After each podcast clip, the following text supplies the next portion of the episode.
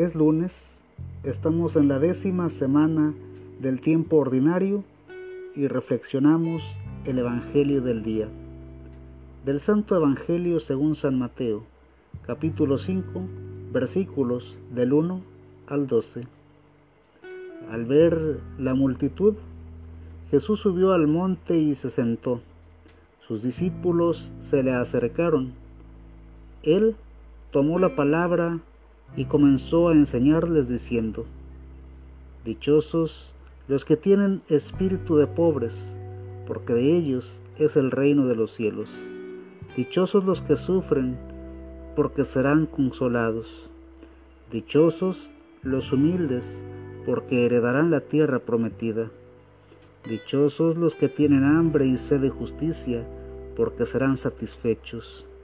Dichosos los compasivos, porque Dios tendrá compasión de ellos.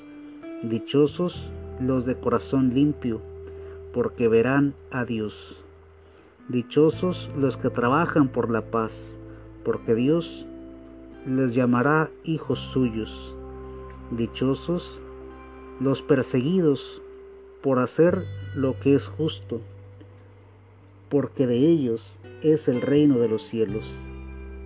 Dichosos ustedes cuando la gente los insulte y los maltrate, y cuando por causa mía los ataquen con toda clase de mentiras. Alégrense, estén contentos, porque van a recibir un gran premio en el cielo, pues así también persiguieron a los profetas que vivieron antes que ustedes. Palabra de Dios. Te alabamos, Señor. Tener espíritu de pobres quiere decir tener una actitud permanente de necesitado de Dios. Solo Él puede llenar el hambre que tiene el hombre de felicidad. El hombre que se reconoce necesitado de Dios transforma su vida, llega la paz a su vida y puede hacer que otros conozcan al Señor.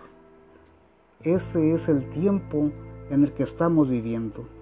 Un tiempo difícil, sí, pero un tiempo en el que podemos y necesitamos dar testimonio de nuestra fe, siempre con una sonrisa y siempre, por supuesto, reconociéndonos necesitados de Dios. Alégrense, estén contentos, porque van a recibir un gran premio en el cielo. Termino diciendo, la recompensa no es para un momento, es para siempre, en el cielo, aunque ciertamente podemos comenzar a vivirla desde ahora, pasar de la tristeza a la alegría, del estrés a la tranquilidad, de la desesperanza a la esperanza. Soy Jesús Elías. Recuerda, no somos perfectos, pero vamos camino a la santidad.